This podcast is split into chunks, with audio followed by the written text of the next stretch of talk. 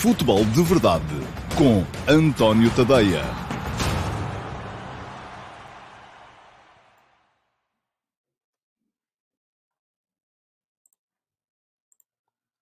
Ora, então, olá, muito bom dia a todos e sejam muito bem-vindos à edição número 541 do Futebol de Verdade para quinta-feira, dia 17 de fevereiro de 2021. Hoje à Liga Europa. Hoje vamos ter um, dois jogos a envolver equipas uh, portuguesas, o um, Flóculo Porto Lásio, às 8 da noite, um, no Porto, e ainda o Xerife Tiraspol Sporting Clube Braga, uh, que o Sporting Clube Braga vai jogar fora de casa e mais cedo, às 17h45. Portanto, já sabem, duas equipas portuguesas em competição hoje. É importante para pontuarem para o ranking nacional na UEFA e é importante também, naturalmente, porque alguns de vocês serão com certeza adeptos dessas equipas e outros uh, têm sempre gosto em ver as equipas portuguesas a fazerem boa figura nas competições internacionais. Ora, muito bem. Um, vou falar-vos aqui hoje desses dois jogos, fazer aqui uma breve antecipação do Flóculo Porto Lazio e também do Sheriff Tiraspol Sporting Clube Braga. Um, são dois jogos com uh, motivos de interesse muito, muito próprios. Vou ainda passar um bocadinho pela um, Liga dos Campeões de ontem, com uh, uh, a vitória do Liverpool Football Club em Milão contra o Inter e o empate entre o um, Red Bull Salzburgo e o Bayern de Munique, a mostrar que os colossos também são contrariáveis, e foi, esse, foi isso que conseguiu fazer o Salzburgo, e esteve mesmo à beira de, de, de, de conseguir ganhar. Tenciono falar-vos ainda aqui Uh, para encerrar o tema de uma vez por todas, uma vez que o Supremo Tribunal Administrativo uh, emitiu ontem a sua sentença sobre o caso Palhinha, que tem vindo a uh, motivar muito comentário apaixonado, mas desconhecedor, um pouco por todo, por todo o lado, mas a base do programa de hoje será naturalmente a Liga Europa e aquilo que os clubes portugueses podem ou não esperar para mais logo. Entretanto, novidade para vocês e vou colocar a passar aqui em rodapé, já está.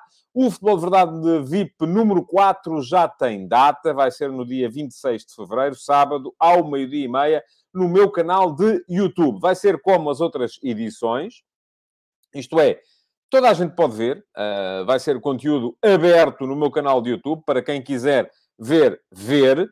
Um, para serem avisados e se quiserem ver em direto, para receberem a notificação, só têm de seguir o meu canal de YouTube e depois subscrever as atualizações. E aí o YouTube encarregar-se-á de vos avisar quando eu estiver a entrar em direto, não só para o Futebol de Verdade VIP deste sábado, dia 26, mas também para o Futebol de Verdade, edição regular, edição normal.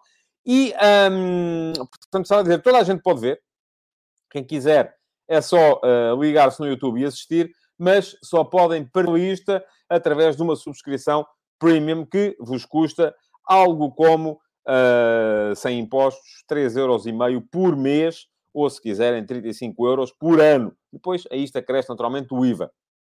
É um, um preço a pagar uh, e que vos garante não só o direito a participar em edições como esta, do Futebol de Verdade VIP, uh, mas também vos garante uma série de conteúdos uh, que são conteúdos premium. Ainda ontem, por exemplo, saíram mais dois conteúdos premium no meu Substack, tadeia.substack.com. Saiu às três da tarde, como sai todos os dias, mais um episódio da série F80, com uma cromobiografia de um antigo jogador que, neste caso, faria anos ontem. Hoje vai sair mais um. Uh, e ontem saiu também o quarto artigo da série Donos da Bola, com a, um, com a decomposição do capital dos clubes da Bundesliga alemã. Isto é, e é um país muito especial uh, neste aspecto, muito diferente de todos os outros, porque na Alemanha vigora a regra do 50 mais 1. E o que é que é a regra do 50 mais 1? Estipula que todos os clubes que queiram inscrever-se uh, na, nas uh, competições profissionais, primeira e segunda Bundesliga, uh, têm que ter na sua posse do clube, dos sócios, pelo menos 50% das ações, mais uma. O Vasco Batista, que é um dos meus subscritores premium, pergunta-me se não era 4,30€ mais ou menos. É isso mesmo, são 3,5€ mais IVA. Isto é assim que funciona. O IVA do IVA ninguém se escapa, nem vocês, nem eu, nem rigorosamente ninguém. Portanto, é uma questão de aplicar uh, os uh, 23% de IVA aos 3,5€, e aí está, são mais 70 cêntimos. Uh, portanto, dos 3,5€ dá 4,20€ e qualquer coisa, 4,30€, depende do câmbio do dólar, porque o pagamento é feito diretamente à Substack, a Substack é norte-americana e recebem dólares. Portanto, são uh, coisa, contas feitas, contas feitas são uh, uh, 5 dólares por, por mês e aí tem que estar incluído, naturalmente, o IVA. Ora, muito bem. Vamos lá ver. Estava a explicar que um, ainda ontem saíram dois artigos uh, para subscritores premium. Os subscritores premium vão receber ainda durante o dia de hoje ou mais tardar amanhã uh, um convite, um mail convite uh, para poderem inscrever-se na, na edição número 4 do Futebol de Verdade VIP. E depois eu vou selecionar 5, 4, 5, enfim. A regra é serem 4. Como no mês passado houve 5 inscritos, eu optei por ter 5.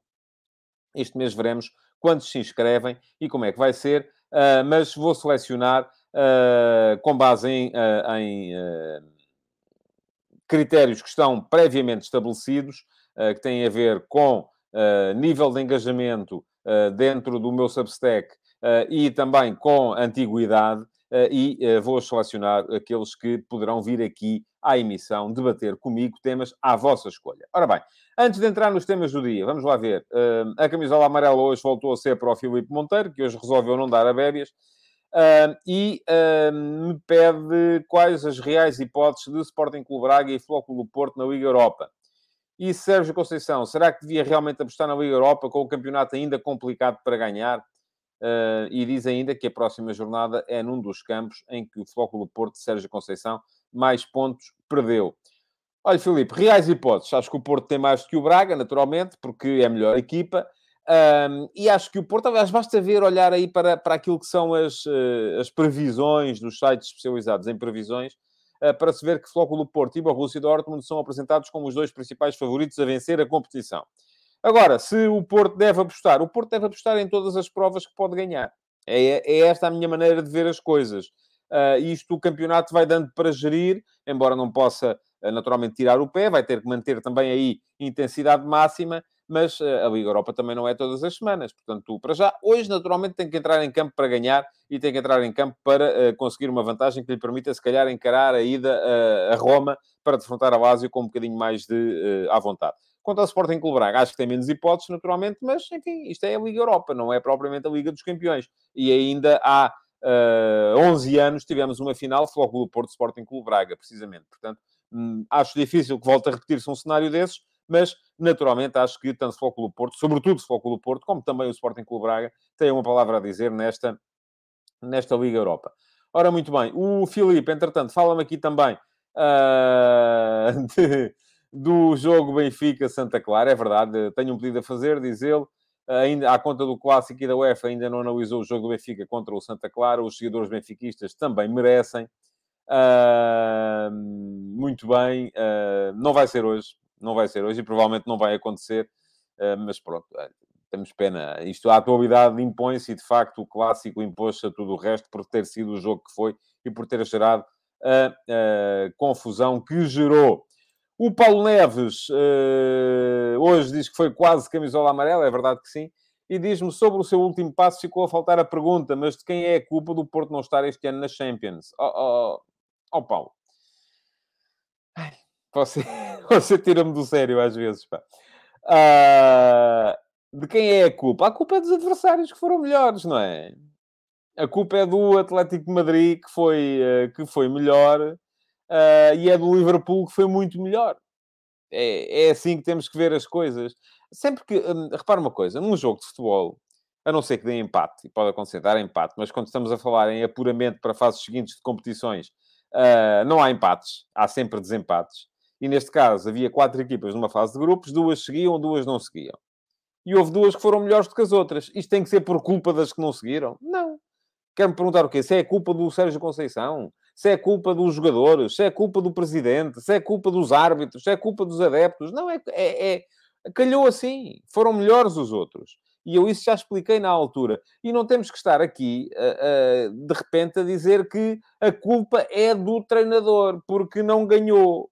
Não, porque se calhar há treinadores que não ganham, mas fazem um excelente trabalho. E há treinadores que ganham. Olha, remeto, eu sei que você não é particular apreciador do homem, mas remeto para as palavras de Guardiola.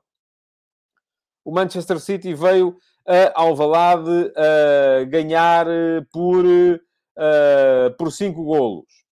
Uh, e no final o Pep Guardiola veio dizer que aquilo houve jogadores que estiveram abaixo do seu nível, não é? E agora? Bom, diz-me o Walter Jorge via uh, Instagram que não consegue ver através do Facebook. Pedi a quem me está a ver no Facebook uh, que eu continuo a receber aqui comentários uh, no Facebook. Portanto, eu creio que Walter terá sido um problema apenas seu.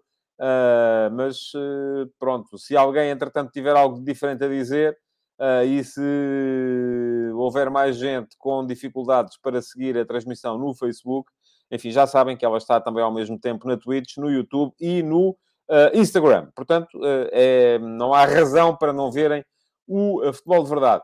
Mais um comentário antes da ordem do dia para o Josias Martin Cardoso. O que achou de Ruben Amorim ter dito sobre o futebol português que não vai mudar? Eu também acho que não vai. Mas isto sou eu que sou um pessimista por natureza. Sobre o Boa Vista Benfica, o que acha de Amache? Não seria uma boa alternativa ao Grimaldo? Josias, eu acho que hum, já em tempos alguém me fez essa pergunta. Não sei se foi o Josias, sobre o Amache. Eu gosto do Amache, acho que é um bom defesa esquerdo. Agora a questão é, o que é que o Benfica quer em termos de... E aqui a questão é sempre esta, em termos de projeto quer ter, quer andar a contratar jogadores, se calhar já dificilmente potenciáveis para servirem de alternativas, barra suplentes, ou quer uh, olhar para quem tem na formação uh, para poder eventualmente vir a dar, e tem gente em condições na formação para eventualmente poder vir a dar-lhes uh, espaço e alternativas. E fala-se muito do Filipe Cruz, não é? Um, que pode vir a ser o futuro da, da, da lateral esquerda no Benfica. Eu acho que o Amacho é um excelente jogador. Depende sempre os grandes, com o enormíssimo uh, uh, campo de recrutamento que têm, devem contratar suplentes? Eu acho que não. Para mim faz pouco sentido. Acho que os grandes devem contratar jogadores que venham para ser titulares. Alternativas devem ser encontradas internamente. É, essa é a minha visão daquilo que deve ser uma política desportiva equilibrada de um clube grande em Portugal. Não faz muito sentido andar a contratar jogadores para servirem de alternativa àqueles que são. E vamos lá ver, uma coisa é alternativas para posições que vão ser uh, frequentemente trocadas. Agora, o Grimaldo joga nove jogos em cada dez no Benfica. E, portanto, não faz muito sentido andar a gastar dinheiro e a contratar, no meu ponto de vista, jogadores para servirem de alternativa ao Grimaldo. Uh, bom, o Josias também vem-me aqui falar qual a utilidade prática do Conselho de Disciplina se todas as decisões que toma são suspensas ou revertidas pelo TAD, pelo Tribunal Administrativo do Desporto? Não são todas, são algumas. Uh, e isto, há de haver aí juristas, e andam aí alguns, uh, que lhe dirão melhor do que eu o sistema judicial está montado de maneira precisamente a que ninguém fique refém ou prisioneiro de uma decisão em primeira instância. É assim em tudo na vida. Tudo aquilo que você tiver que responder em tribunal uh, acaba por ser passível de recurso para uma segunda instância e depois para uma terceira. E é assim que funciona, porque é assim que, que foi julgado que se defende melhor os interesses do potencial réu, não é? Do potencial acusado, mas é também assim que melhor se defende os interesses do acusador. É criar aqui um esquema por uh, uh, patamares uh, para que só possa ser condenado mesmo quem for culpado. Aí está, indubium pro reum, uh, é, é a tal presunção da inocência que faz todo o sentido. E com isto, com este comentário do Josias, um, entro na questão do caso Palhinha. Muito bem. Ontem, o Supremo Tribunal Administrativo uh, veio uh, dar razão uh, ao recurso da Federação Portuguesa de Futebol, um, colocado em nome do seu Conselho de Disciplina, negando, portanto, razão ao Tribunal uh, Administrativo do Desporto, ao Tribunal Arbitral do Desporto, assim é que se chama, são tantos tribunais que eu já me baralho estas coisas, uh, e julgando que uh, o, o, o, TAD, portanto, neste caso, não teria competência para julgar no caso Palhinha. O João Lopes já está, pronto, é, é isto que eu estava a dizer há bocadinho. Tem havido aí muitos argumentos um, mais apaixonados do que informados. É o caso do João, que diz que o Gil Vicente, por ter recorrido à justiça comum, desceu de divisão o Sporting fez o mesmo e não acontece nada, só porque o Chico Espertismo fez com que o Sporting fizesse recurso em nome do jogador. João, o Sporting não desceria de divisão, quer tivesse recorrido em nome do jogador, em nome próprio, em nome do Presidente da Câmara, em seu nome, em meu nome ou em nome da, da, da porteira do meu prédio. Porquê? Porque, obviamente, era um caso em que estava previsto poder recorrer. E, portanto, não é disso que, está, que se trata aqui. Eu vou explicar o caso, mais uma vez. E concordo consigo numa coisa. Foi um chique espertismo. Aliás, eu utilizei essa expressão na altura em que foi feito, em que foi feito o, uh, o, o, recurso do Sporting. Embora, vamos lá ver, no fundo, o Sporting tivesse razão, porque o cartão amarelo foi mal mostrado. Vamos lá ver. O que é que aconteceu? O árbitro, e eu sou, ligo tanto a estas coisas que já nem me lembro quem foi, creio que foi, mas se calhar estou enganado. Uh, o Fábio Veríssimo, creio que foi, mas se calhar estou enganado, mostrou ao João Palhinha, no jogo contra o Boa Vista, um cartão amarelo uh, mal mostrado. E eu isto, enfim, admito que vocês tenham uma opinião diferente, a minha foi esta e foi dita logo na altura. Uh, foi mostrado esse cartão amarelo, o próprio árbitro reconheceu que o cartão tinha sido mal mostrado e, enfim, não haveria grande mal ao mundo não fosse o jogo seguinte uh, um uh, Sporting Benfica. E, enfim, vem o Sporting Benfica, o jogador João Palhinha estava suspenso. O Sporting recorreu ao TAD, Tribunal Arbitral do Desporto, para vir, uh, uh, e portanto recorreu a um tribunal que está previsto na, na, nas, nas uh, instâncias desportivas uh, para uh, ser retirado o cartão amarelo ao jogador. O TAD não tinha, obviamente, tempo útil para se, para se pronunciar. Diz o Miguel Ramos, recorreu e bem. Eu acho que não, recorreu e mal. Nisso estamos em desacordo, porque há aqui coisas que têm que ser, têm que ser aceitas como são. O Sporting recorreu ao TAD e, como o TAD não, havia, não tinha tempo para se pronunciar, o jogador João Palhinha eh, pediu uma, uma, uma, providência cautelar no Tribunal Administrativo do Sul.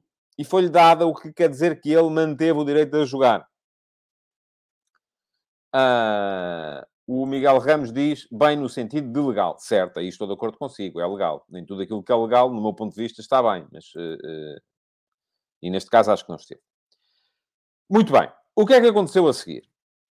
O, o castigo foi suspenso e o jogador foi utilizado porque podia ser utilizado. Portanto, aqui, logo imediatamente, cai pela base hum, a teoria segundo a qual o Sporting devia, e já vi isso escrito muitas vezes, aí está, argumentos uh, apaixonados, mas não informados, uh, cai, cai pela base a ideia de que o Sporting devia perder pontos por causa disso. Não devia nada. O Sporting agiu de acordo com a lei.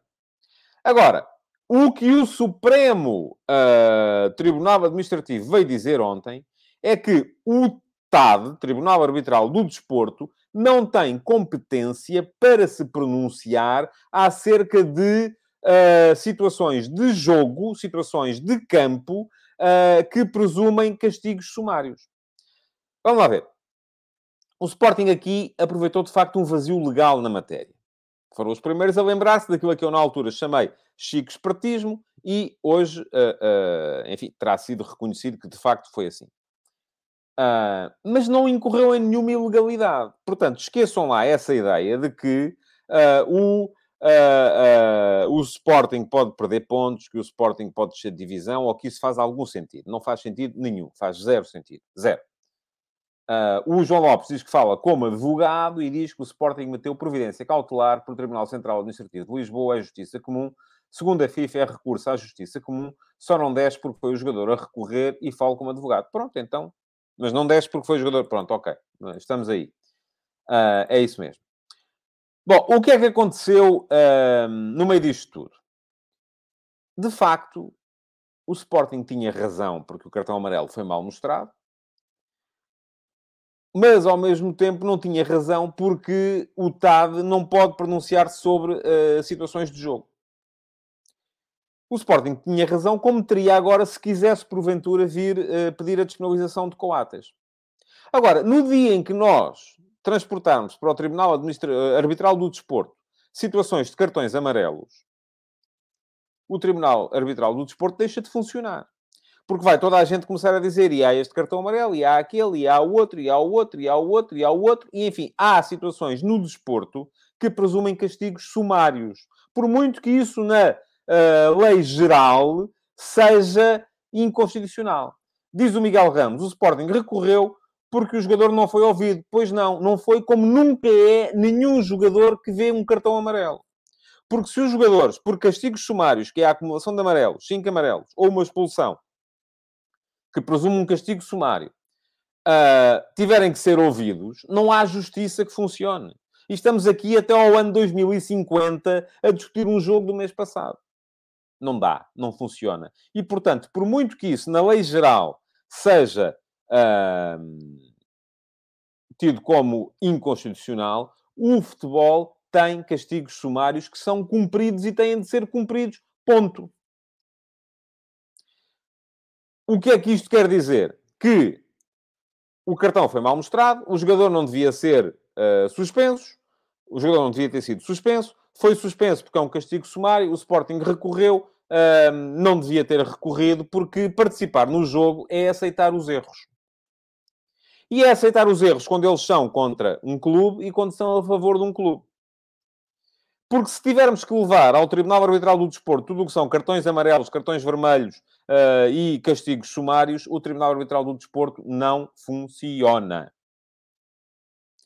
Bom, pergunta-me o João Lopes porque é que o Gil desceu. O Gil desceu por causa de um jogador mal inscrito e por causa do recurso à justiça num caso de um jogador mal inscrito. Enfim, e foi há muitos anos. E eu não sei, não sou. O João é advogado, portanto, olha, vá, vá, vá. Yeah, pelo menos eu presumo que sim.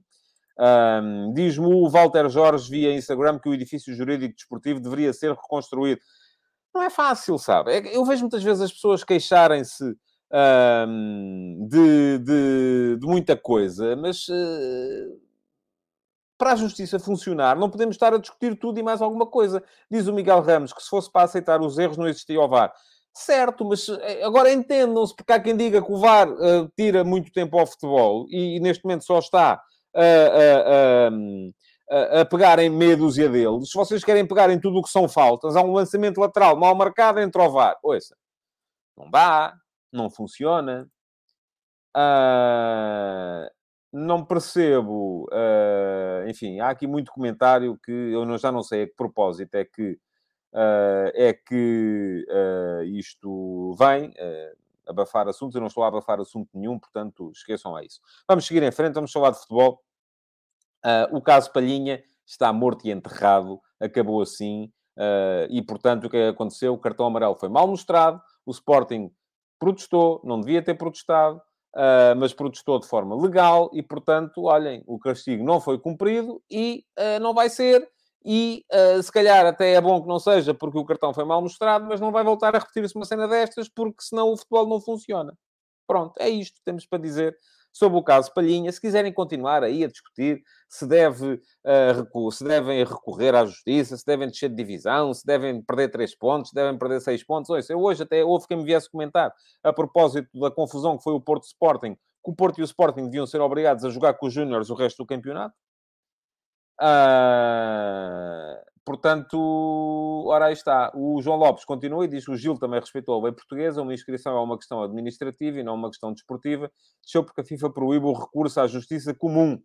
A FPF teve que chegar a acordo com o Gil. Aí está. É, desceu e não devia ter descido. Aí está. Tanto que depois foi, nem me lembrava disso. Veja lá o que eu ligo a estas coisas. É, tanto que depois foi readmitido. Portanto, você quer o quê? Que o Sporting deixa para depois ser readmitido e indenizado? Está bem. Uh, quer promover, enfim, ouça, nem vamos, vamos, vamos continuar a, a vamos continuar a falar de, de, futebol. Bom, vamos lá ver. Hoje, Liga Europa, Porto Lásio. Um, já escrevi de manhã sobre a questão uh, da conferência de imprensa de uh, Sérgio Conceição ontem. Uh, o Sérgio Conceição teve uma frase que para mim é um espelho da, um, da, daquilo que é a maneira de pensar dele. Eu escrevi sobre isso. Por aqui um bocadinho em contraponto aquilo que é a maneira de pensar do Sérgio Conceição, exigência máxima, uh, sempre uh, carrancudo, sisudo, uh, se calhar até a deixar transparecer um mau feitio que ele, enfim, ou, ou, uma má disposição que ele, eu que o conheço pessoalmente, ele não tem. Portanto, mas é, é, é a persona de treinador do Sérgio Conceição e depois, por outro lado, a abordagem do Ruben Amorim mais tranquila, mais brincalhona, mais uh, uh, capaz de perdoar aos jogadores, enfim, é uh, a tal coisa de o, o Sérgio Conceição leva 5 do Liverpool e diz que os Júniors tinham feito melhor, o Ruben Amorim leva 5 do Manchester City e dá os parabéns aos jogadores. Eu acho que o equilíbrio estará, se calhar, no meio, mas são duas formas de comunicar que uh, têm a ver com a persona que cada um deles está a construir e com a maneira como cada um deles quer ser visto enquanto líder pelos grupos. Uh, e isto aqui, meus amigos, não há uma maneira certa e uma maneira errada, como em quase tudo no futebol. Há uh, maneiras de olhar para as coisas de uma forma ou de outra, consoante o grupo que se tem, uh, aquilo que o grupo precisa, e tanto uma como a outra têm a, a, vantagens e desvantagens. E eu escrevi sobre isso hoje, não vou gastar tempo do programa a falar disso, porque está escrito, quem quiser ler já sabe, e vou pôr a passar aqui em baixo, porque já passou aqui o tempo suficiente a questão do uh, futebol de verdade VIP, um, o endereço para a malta poder uh, ler aquilo que eu escrevo é tadeia.substack.com. Subscrevam, nem, nem que seja, de facto, a versão uh, gratuita Há maneira de subscrever a versão gratuita, sem pagar, recebem 10 conteúdos por semana. Uh, depois há as, a versão premium, garante mais uh, outros tantos uh, todas as, as, semanas. Bom, agora, para falar do jogo,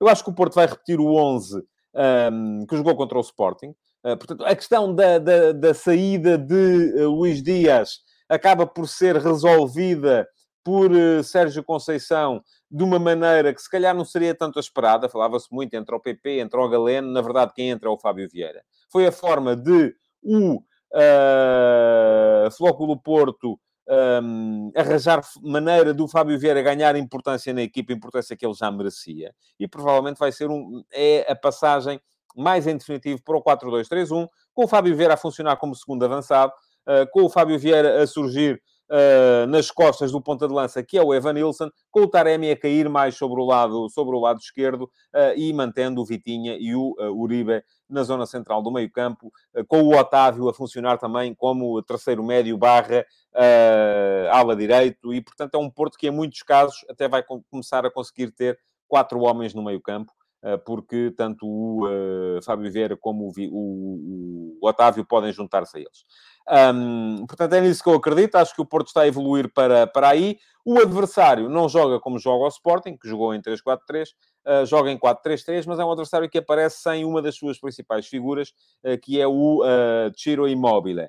Uh, Pergunta-me o Carlos Gusto com uh, Vieira e Otávio quem é que dá largura e profundidade. Eles têm que trabalhar isso naturalmente. O Otávio, há alturas em que aparece aberto na direita, o Taremi apareceu muito aberto na esquerda no jogo com o Sporting. Um, portanto, aquilo que se pode dizer é que o Taremi sai mais da área, mas ele mesmo uh, saindo, enfim, ia dizer uma coisa, mas não é verdade, porque mesmo saindo da área apareceu na área para marcar o gol, mas nessa altura ele já estava a jogar uh, bem dentro da área, porque o Porto já estava em 4-2-4 uh, na altura em que o Taremi apareceu na área a marcar. Um, bom, vamos lá ver. O, o Alásio sem Imóvel. Imóvel é uma das principais referências ofensivas da equipa. Aliás, é titular da seleção italiana, que Portugal vai ver uh, em breve no play-off para o Campeonato do Mundo. O Porto vem com uma série muito positiva, ganhou 12 dos últimos 13 jogos, desde que perdeu com o Atlético de Madrid no dia 7 de dezembro. Desde aí, 13 jogos, ganhou 12, empatou um, que foi o último contra o, contra o Sporting. Mas atenção, o Porto sofreu golos em 7 dos últimos 8 jogos. 2-2 com isto estou a ver de trás para a frente. 2-2 com o Sporting, 2-1 com o Marítimo, 3-1 com o Famalicão, 4-1 com o Bessade, 3-1 ao Vizela, 3 a 2 ao Estoril, 3 a 1 ao Benfica. Nesta série, só o Aroca não marcou golos ao Porto. Perdeu por 2 a 0. Portanto, em 8 jogos, o Porto sofreu golos em 7. E Ao mesmo tempo, pela frente vai ter a Lazio, que é o segundo melhor ataque da Série A. Tem 52 golos marcados até agora, só está atrás do Inter neste particular. É uma equipa que ataca bem e isso pode vir a ser de facto importante. Um, o Porto ver se consegue fechar a baliza hoje, embora os golos fora já não contem em termos de desempate, parece uma questão particularmente importante uh, e, ao mesmo tempo, uh, uh, ser capaz de marcar e de vencer a partida contra a Lazio, porque depois terá a segunda mão em Roma, e aí será com certeza uma segunda mão mais, mais exigente. Ora bem, antes disso, vamos ter o... E estão-me aqui a lembrar disto, de facto, eu estava a dar e nem me lembrava, vou ser muito honesto. Diz o João David Nogueira, Portugal vai ver a Itália se passar a primeira eliminatória, e já me tinha dito aqui antes disso, o Mário Rodrigues uh, vai ver se ganhamos à Turquia, que espero que sim. Pois, é isso mesmo. Um, falta esse pequeno detalhe ainda antes disso. Mas eu, cada vez que vejo jogadores portugueses a brilharem, como vi no outro dia, uh, os jogadores do Manchester City a brilharem no jogo contra o Sporting, uh, naquela que é, para muitos, a melhor equipa do mundo, uh, convenço-me de que podemos ganhar como seleção a qualquer equipa. Bom, antes disso, ia dizer, temos o Sheriff Braga. Vai ser um jogo muito curioso. Uh, Pergunta-me aqui o Vasco Batista e diz que o Porto afastou o Milan, provável próximo campeão italiano. Eu não estou nada de acordo consigo, acho que o Milan não vai nada a ser campeão italiano. e pergunta-se, portanto, é favorito contra a Lazio. Eu acho que o Porto é favorito contra a Lazio, sim. Não parece grande, haver grandes dúvidas a esse respeito. Um, diz o Rafael Mota que o Braga e o Sheriff parecem mais fracos do que na primeira parte da época. E eu concordo. Uh, e parecem mais fracos porque perderam força, de facto, não é? E, e, e no caso do Xerife isso é absolutamente evidente. O Xerife está sem ritmo, não tem um jogo de competição desde o dia 11 de dezembro, já lá vão dois meses, porque a época na Moldávia foi interrompida, uh, é sempre interrompida nesta altura, uh, por causa do, do, do, inverno, e além disso, se formos pegar naquilo que é, foi a linha defensiva no último jogo que, que, que fez na Liga dos Campeões, foram todos embora. Enfim, o do Lanto não foi, mas não, não parece que possa jogar hoje. Portanto, o Cristiano, defesa direito, foi para o Fluminense. O Fernando Costanza, defesa esquerdo, foi para o Krylia Samara, da Rússia. O Arboleda, defesa central, foi para o Alain. Uh, além disso, ainda perderam neste, neste período o Kolovas, que foi para o Kocaeli Sport da Turquia. E, portanto, é uma equipa que me parece mais fraca do que a, a equipa que acabou em terceiro lugar o seu grupo da Liga dos Campeões, afastando, por exemplo, o Shakhtar Donetsk. Uh, portanto, parece-me que é uma equipa ao alcance do Sporting Clube Braga. Agora tem que ser um Braga uh, dos bons dias. Tem que ser um Braga uh, que se viu em, em, algumas fases desta época e tem que ser um Braga com consistência competitiva, que eu acredito, porque o Braga, quando joga por exemplo, com o Almos e o Castro no meio-campo, é um Braga com meio-campo forte. É um Braga que, apesar de ter perdido qualidade atrás e perdeu. Uh, parece que hoje vai ter o, o, o Tormena, vai ter o, o Paulo Oliveira, uh, tem o Ian Couto à direita, terá o uh, Francisco Moura à, à esquerda. Portanto, parece-me que pode ser um Braga em condições para poder, para poder passar a eliminatória. E é importante, é importante o Braga olhar para o jogo já em, na Transnistria um, de uma forma uh, a trazer de lá pontos, trazer de lá um resultado positivo. Porque, atenção, este xerife, é verdade que era outro, tinha outras equipas, tinha outra equipa, mas foi ganhar ao Real Madrid ao Santiago Bernabéu. E também beneficiou na altura de um Real Madrid um bocadinho a dormir uh, no, no pedaço. Vamos ver, tenho curiosidade com este jogo.